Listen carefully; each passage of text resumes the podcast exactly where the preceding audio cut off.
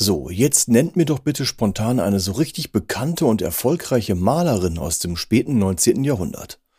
Na, nichts? Ja, das ist aber auch wirklich nicht einfach. Ottilie W. Röderstein wäre so eine Malerin, zu Lebzeiten erfolgreich und anerkannt, heute aber eher unbekannt. Warum dies so ist und wie das damals so war als Frau in der Kunstwelt, das wollen wir heute klären hier beim Städel Mixtape. Es geht um Frauenrechte und um den Kampf dafür, um Dandys, um Pionierleistungen und um Porträts und Selbstporträts und um das Bildnis eines Malers in einem Pariser Atelier. Und das zeigt einen ähnlich unbekannten und erfolglosen Maler, wie er in unserem ersten Lied besungen wird. Musik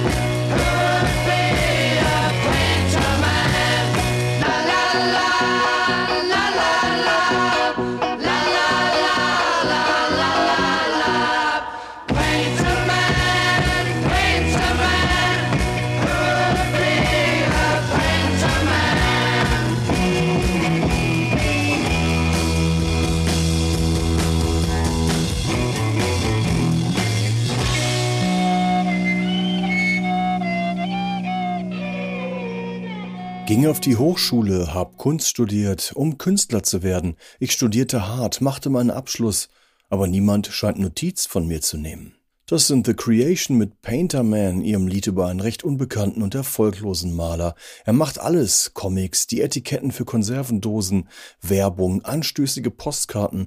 Nur malen, das tut er nicht, damit kann er kein Geld verdienen. Tja. Und damit herzlich willkommen zum Städel Mixtape, dem Podcast, in dem wir Kunst hörbar machen. Wir, das sind das Städelmuseum in Frankfurt am Main und Byte FM, das Webradio für gute Musik. Ich bin Till Kober und in jeder Folge gebe ich einem Kunstwerk aus dem Städelmuseum einen Soundtrack, heute dem Bildnis eines Malers in einem Pariser Atelier, gemalt 1887 von Ottilie W. Röderstein. Und wie immer sage ich an dieser Stelle, dass man sich ein Gemälde natürlich im Original anschauen sollte. Jetzt muss aber die digitale Sammlung des Städelmuseums reichen. Den Link zu unserem heutigen Bild findet ihr in den Show Notes. Und während ihr euch jetzt hoffentlich das Gemälde anschauen könnt, hören wir eine Ode an Paris, damals der Anziehungspunkt für Künstlerinnen und Künstler und ja dazu der Ort, an dem unser heutiges Bild entstand. Wir hören Tino Rossi mit Paris, Voici Paris.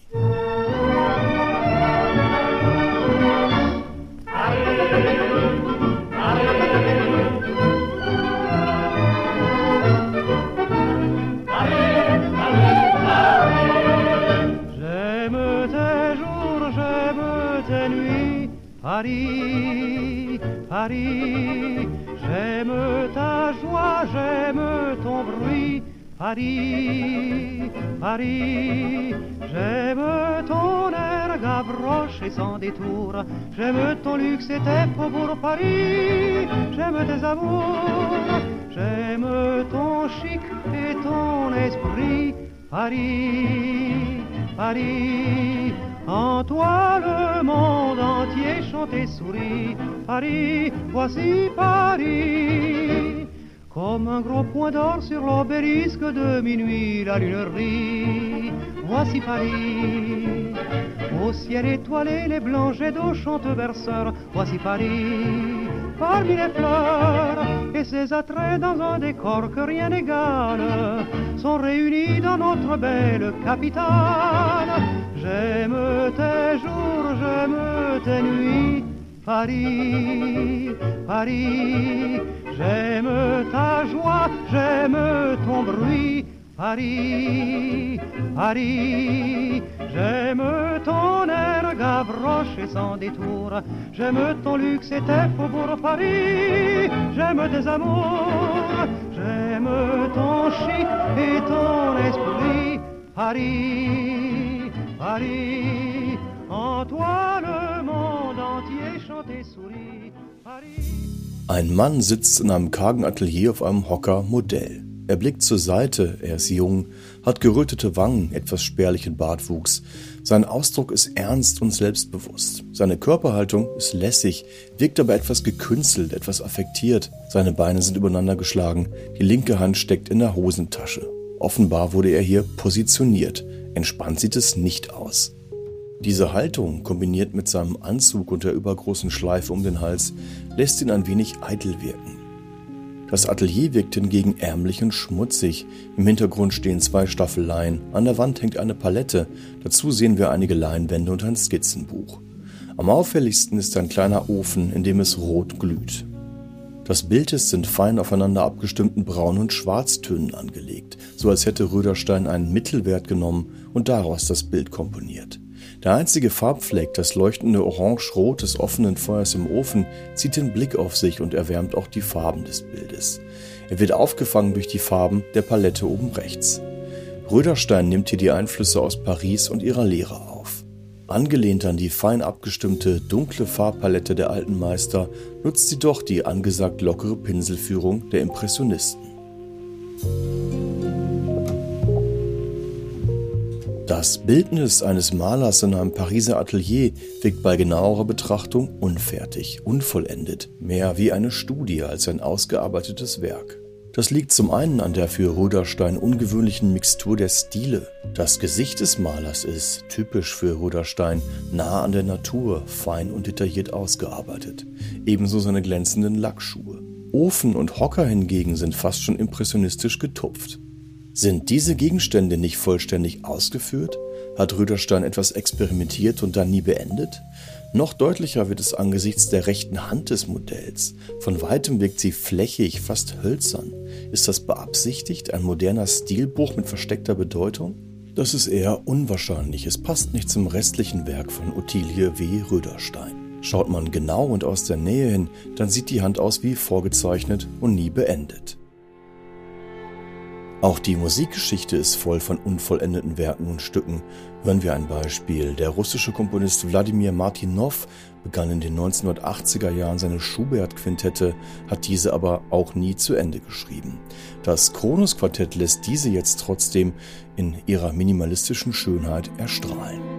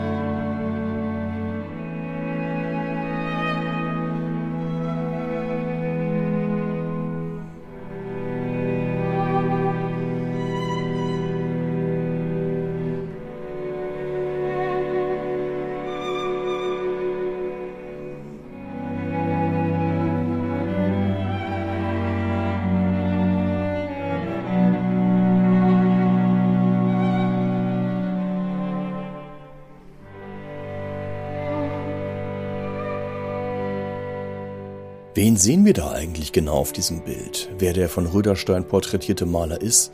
Darüber gibt es nur Vermutungen. Offenbar hieß er Müller und stammte aus dem Elsass. Wahrscheinlich ist er ein bekannter oder ein befreundeter Kollege der Künstlerin.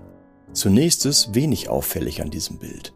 Vergleicht man es aber mit anderen Porträts von Malern in ihrem Atelier, wird man stutzig. Der junge Mann malt gar nicht, er sitzt einfach in seinem schönen Anzug auf einem Hocker.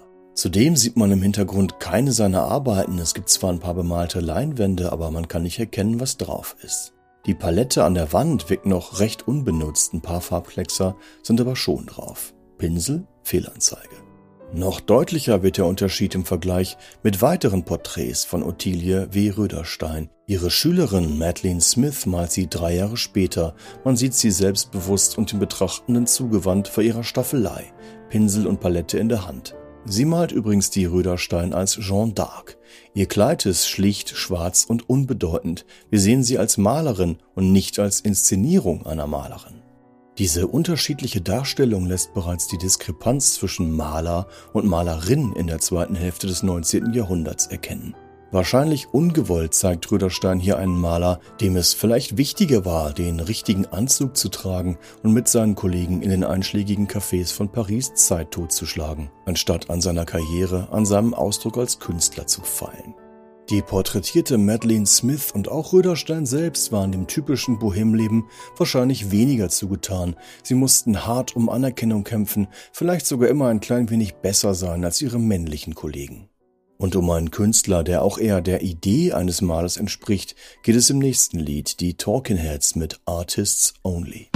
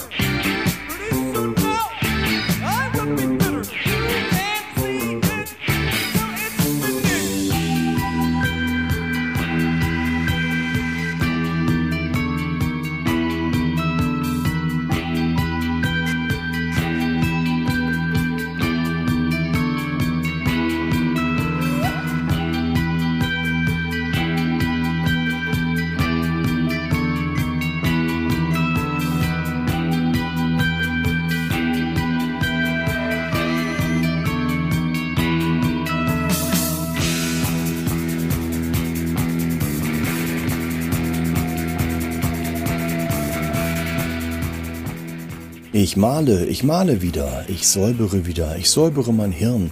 Ganz bald werde ich bitter. Ganz bald werde ich aussteigen. Nein, du kannst das Bild nicht sehen, bevor es fertig ist. Ich muss niemandem beweisen, dass ich kreativ bin. Ich muss niemandem beweisen, dass ich kreativ bin. Das waren die Talking Heads mit ihrem Lied über einen Maler, der kurz davor ist, alles hinzuschmeißen, vielleicht weil er nie wirklich ein ernsthafter Maler war. Auch Ottilie W. Röderstein stellt den Mann auf ihrem Bild trotz des Titels Bildnis eines Malers in einem Pariser Atelier gar nicht als malenden Maler dar, sondern als Dandy, wie er in der Pariser Bohème häufig zu finden war. Der Dandy ist eine Figur des Ästhetizismus. Stil geht ihm über alles. Bekannte Beispiele sind Oscar Wilde, Charles Baudelaire, Fürst Pückler und Beau Brummel, der als erster Dandy gilt.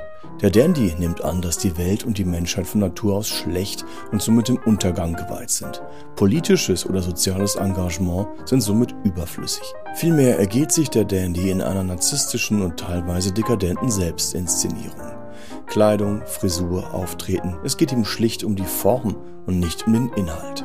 Dieser Lebensstil geht naturgemäß einher mit einem gepflegten Nichtstun und angemessenem, meist nicht selbstverdienten Wohlstand.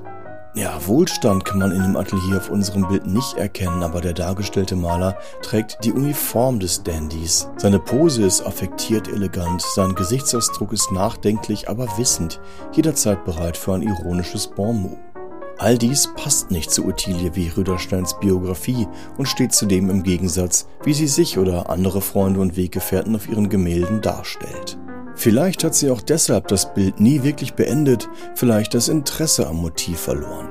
Der Dandy mag als Lebensentwurf für junge Leute ganz interessant sein, aber irgendwann wird sie dann doch etwas albern, findet zumindest Ray Davis, der sich nun über eine etwas gealterte Figur dieser Spezies ein wenig Sorgen macht. The Kings mit Dandy.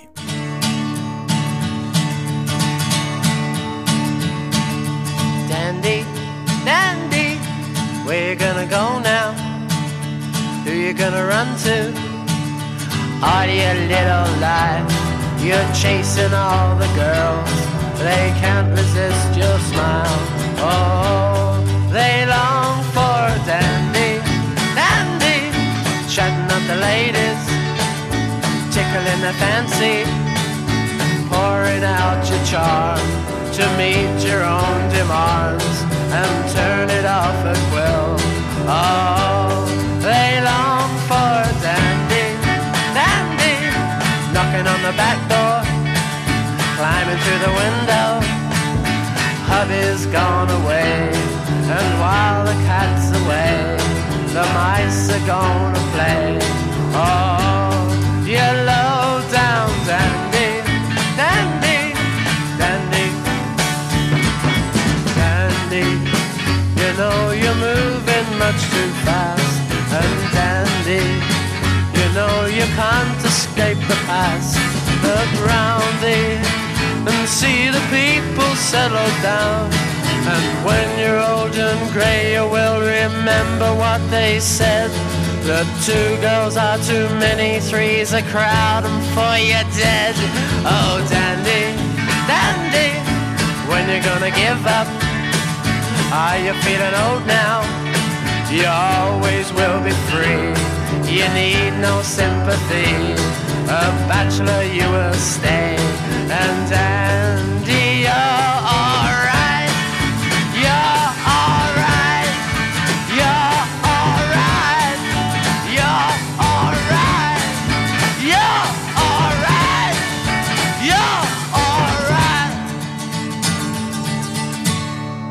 Dandy Bohem und Röderstein, das passt nicht wirklich zusammen. Erklären lässt sich dies gut anhand ihrer Biografie. Die Voraussetzungen, um 1870 Malerin zu werden, waren von vornherein eher schlecht. Da war zunächst einmal die Familie. Die Mutter von Ottilie W. Röderstein war strikt gegen eine künstlerische Ausbildung. Als nächste Hürde, staatliche Kunsthochschulen unterrichteten nur für Männer. Künstlerinnen konnten ihre Ausbildung nicht strategisch planen, sich ihre Lehrstätten nicht aussuchen. Sie waren angewiesen auf Abendkurse, private und kostspielige Damenklassen und den guten Willen einiger Lehrer, auch Frauen zu unterrichten. Wobei es vielen hier wohl eher nicht um Gleichberechtigung ging, sondern ums Geld. Die sogenannten Damenklassen waren wesentlich teurer als die Klassen für Herren. All dies waren Gründe für Rödersteins Umzug nach Paris im Jahr 1882, denn dort gab es weitaus mehr Ausbildungsmöglichkeiten für Frauen, aber auch hier blieb ihnen der Zugang zur staatlichen École des Beaux-Arts noch verwehrt. Röderstein, jung und unverheiratet, zieht allein nach Paris, damals äußerst ungewöhnlich, fast schon revolutionär, aber für die Malerin von enormer Bedeutung. Paris war in der zweiten Hälfte des 19. Jahrhunderts die Kunstmetropole schlechthin. Alle neuen innovativen Kunstströmungen wurden dort entwickelt, der Kunstmarkt war in voller Blüte. Dennoch konnte Röderstein auch in Paris nie so unbefangen und unbeschwert ihrer Passion nachgehen, wie es ihre männlichen Kollegen zwischen Café, Atelier und Bordell taten, und dies sieht man ihrem Werk auch an. Es ist geprägt von großer Ernsthaftigkeit und Strenge. Sie hat keinen romantischen Blick auf die Kunst, sie strebt nach Erfolg, Unabhängigkeit und Anerkennung. Trotz allem empfanden viele Künstlerinnen das Leben in Paris aufgrund der ihnen gewährten Möglichkeiten geradezu als Befreiung aus den gesellschaftlichen Zwängen. Kommen wir zu einem musikalischen Beispiel der Befreiung aus eben diesen Zwängen. Connie Constance ist nämlich auch nicht einverstanden mit der Rolle, die Teile der Gesellschaft ihr als junger Frau zugedacht haben, und sie äußert dies nun hier vehement. I want out, ich will raus. Connie Constance.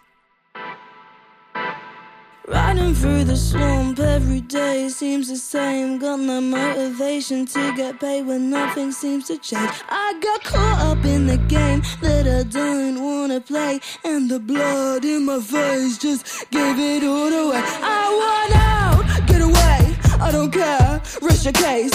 My interest in all human worth must have got misplaced. I'd rather be recluse and get used to be strange. Won't be gone, won't be long till I get replaced. I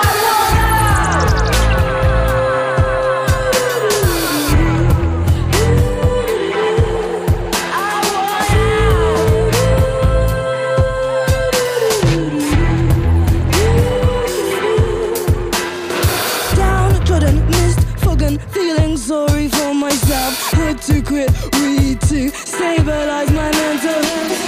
NHS tried to help, told me you're a pretty girl. Here you go, happy pills. Now you're looking at yourself. I changed my clothes twice, but still I feel the same. I keep on looking up, and nothing seems to change. I bought a CD player, but I'm stuck on tape, tape, tape, tape, tape,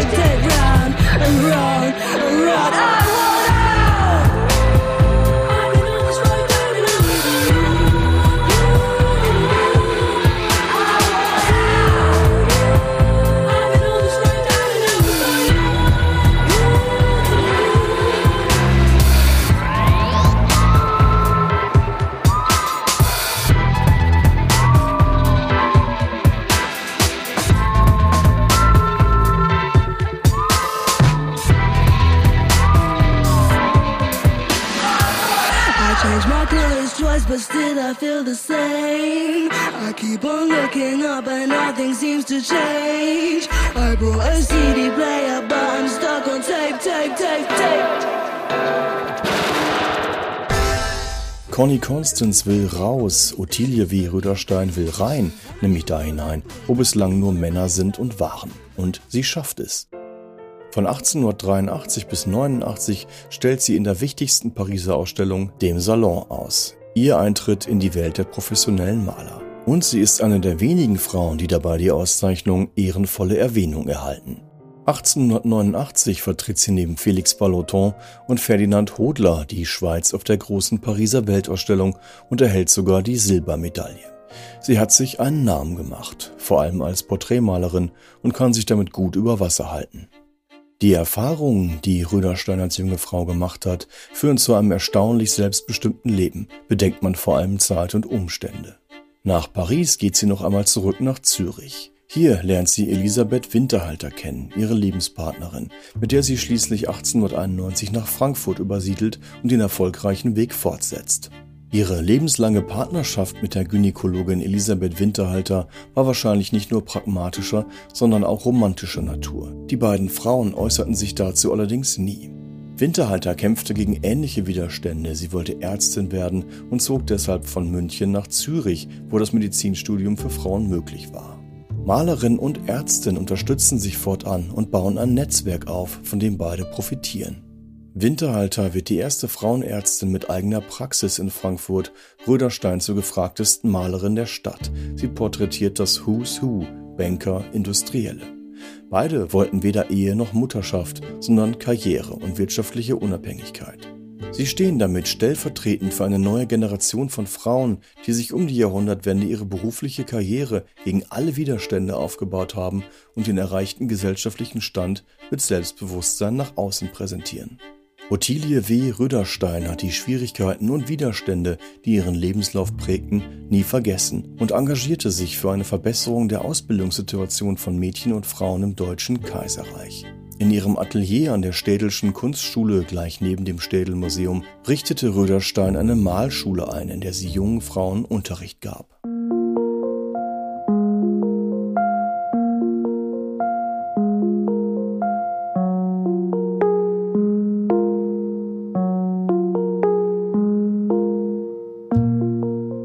Betrachtet man Rödersteins Leben, ihr Werk, ihre Selbstporträts, so sieht man eine Frau, die mit großer Selbstverständlichkeit auf Konventionen pfiff, die uns heute lächerlich erscheinen. Röderstein rauchte und fuhr Fahrrad, für eine Frau damals eigentlich undenkbar. Aber das sind nur zwei unbedeutende und kuriose Details. Röderstein war eine feste Größe im männlich dominierten Kunst- und Kulturbetrieb und zählte zu den meistbeschäftigten Porträtmalerinnen ihrer Zeit. Sie präsentierte ihre Werke in zahlreichen nationalen und internationalen Ausstellungen von Zürich über Paris und Frankfurt bis nach London und Chicago. In ihrem facettenreichen Werk erkennt man viele stilistische Tendenzen der frühen Moderne. Es reicht von der akademischen Malerei über symbolistisch renaissancehafte Kompositionen bis hin zu einer reduzierten, sachlichen Malweise.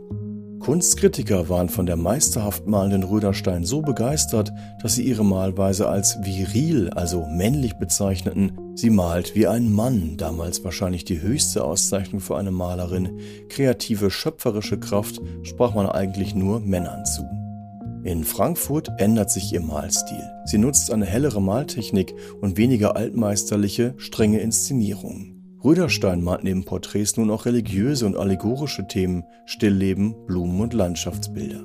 Und sie hat damit Erfolg, hat zahlreiche Porträtaufträge, positive Rezensionen, internationale Ausstellungen, wirtschaftliche Unabhängigkeit. Röderstein ist fest etabliert im Frankfurter Kunstbetrieb.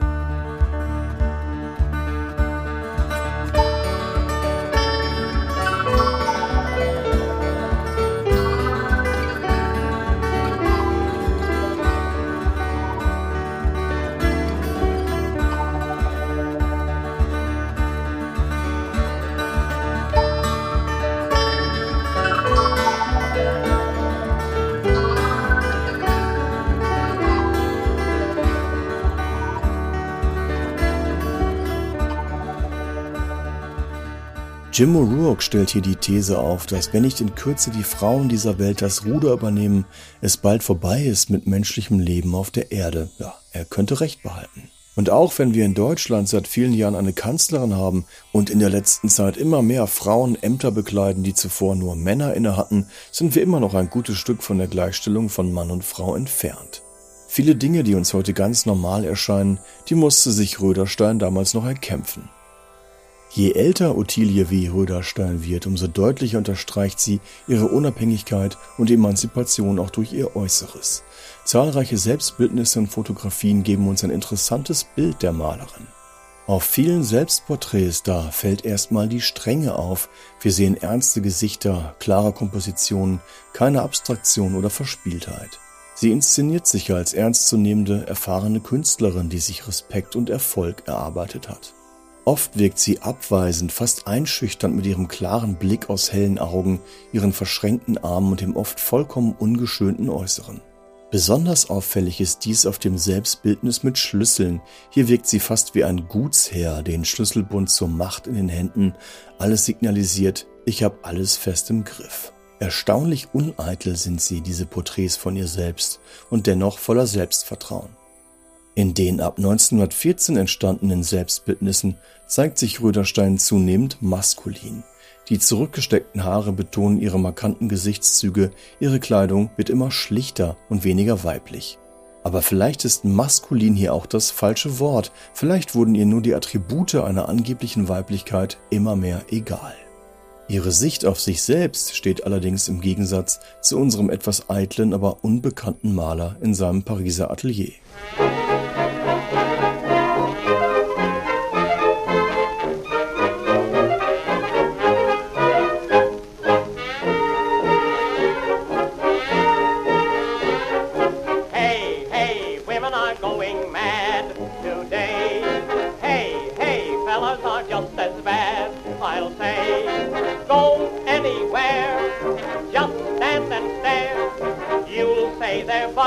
When you look at the clothes they wear. Masculine women, feminine men, which is a rooster, which is a hen. It's hard to tell them apart today and say, sister is busy learning to shave, brother just loves his permanent wave. It's hard to tell them apart today. Hey, hey, girls were girls and boys were boys when I was a tot. Now we don't know who is who or even what's what knickers and trousers, baggy and wide. Nobody knows who's walking inside those masculine women and feminine men.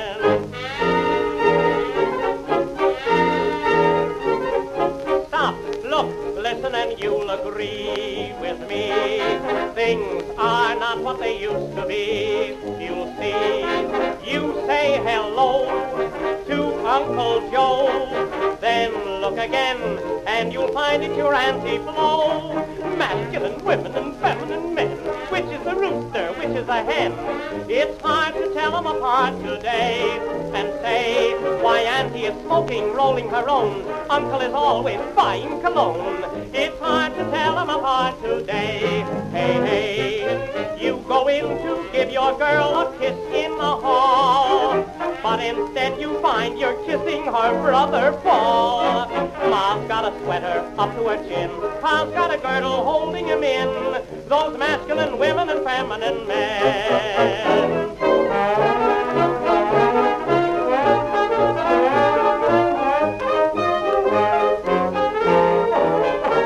Now wifey is playing billiards and pool. Hubby is dressing the kiddies for school. It's hard to tell them apart today. The Prince of Wales in ladies' dresses was seen. Now what does he intend to be, the king or the queen? Why, grandmother buys those tailor-made clothes. Grandfather tries to smell like a rose. Those masculine women and feminine men.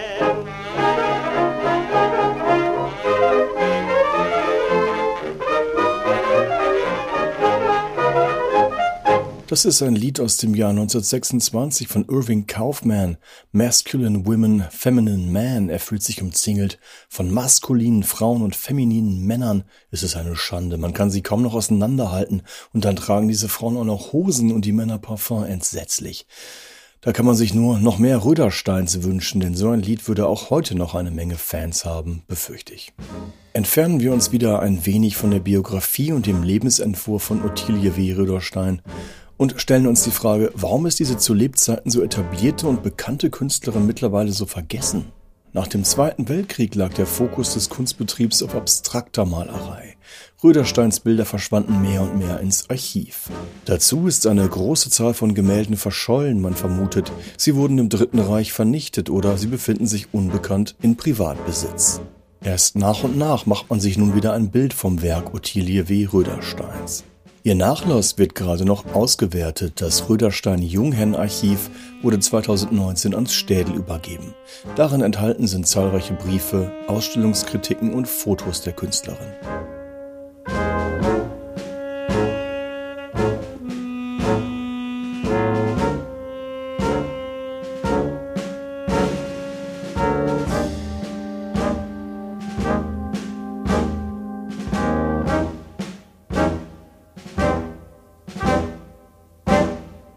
Welche Rolle spielte Musik in Rödersteins Leben? Ein Instrument spielte sie nicht, sie war aber mit Musikerinnen und Musikern befreundet und besuchte regelmäßig Konzerte und Opern. Zu ihrem Freundeskreis zählten der Musiker, Dirigent und Sänger Julius Stockhausen und die Opernsängerin Pauline Viardot Garcia. Zu Rödersteins Lieblingskomponisten zählten Brahms, Wagner und Giacomo Meyerbeer. Die Musik Robert Schumanns, die liebte sie, vor allem seine Lieder und einen kurzen Choral, der Traum, den mochte sie besonders gerne und den hören wir jetzt.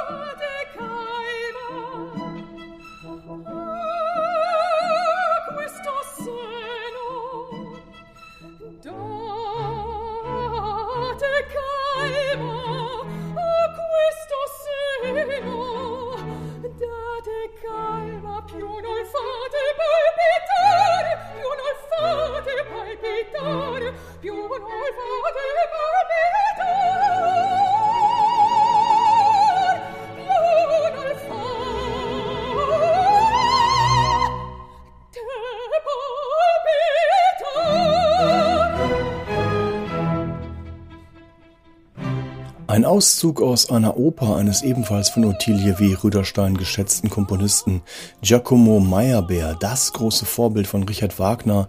Wir hörten die Cavatine aus dem Werk Gli Amori di Teolinda. Kommen wir zum Ende dieser Sendung zu einer Komponistin, die eine ähnliche Pionierleistung vollbracht hat wie Ottilie W. Röderstein.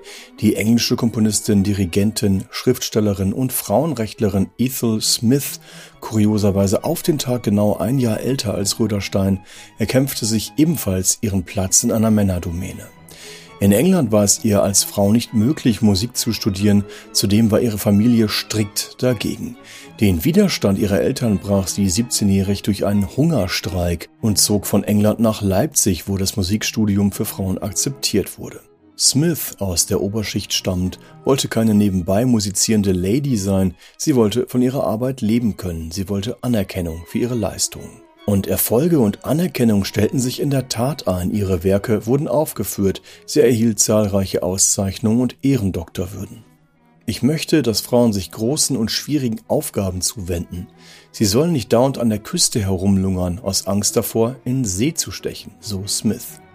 Eine ihrer bekanntesten Kompositionen ist The March of Women, der Frauenmarsch, denn Smith war dazu eine glühende Frauenrechtlerin.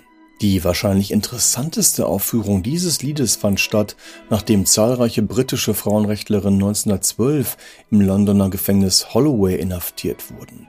Der Dirigent Thomas Beecham, der die Komponistin Smith im Gefängnis besuchte, berichtete über diese Aufführung.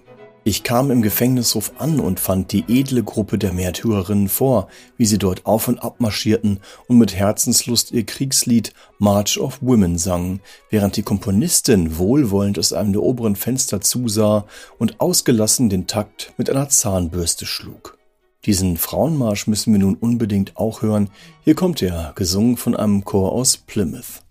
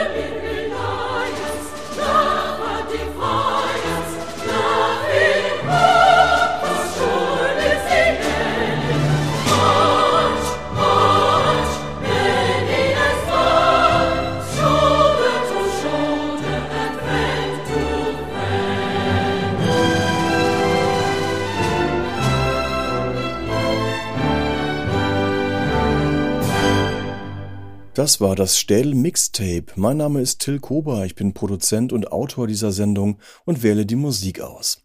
Anne Sulzbach vom Städel Museum steht mir mit kunsthistorischer Recherche zur Seite, Redaktion Franziska von Plocki. Die nächste Ausgabe dieses Podcasts wird ziemlich blau, da widmen wir uns dem Künstler Yves Klein und seinem Werk Relief Éponge Bleu, kleine Nachtmusik aus dem Jahr 1960. In den Show Notes findet ihr einen Link zum Gemälde sowie unsere E-Mail-Adresse mixtape@städelmuseum.de.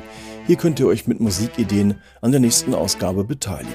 Und uns natürlich auch gerne Feedback zur Sendung schicken. Wie immer freuen wir uns, wenn ihr uns weiterempfehlt. Und da Paris und das Leben der Bohème heute viel zu kurz gekommen sind, wollen wir wenigstens zum Ende noch ein Lied über Paris hören. Es heißt auch so Paris, komponiert von Moondog und hier gespielt von Derek Pascoe's Sax Packs. Ich bedanke mich fürs Zuhören. Bis zum nächsten Mal.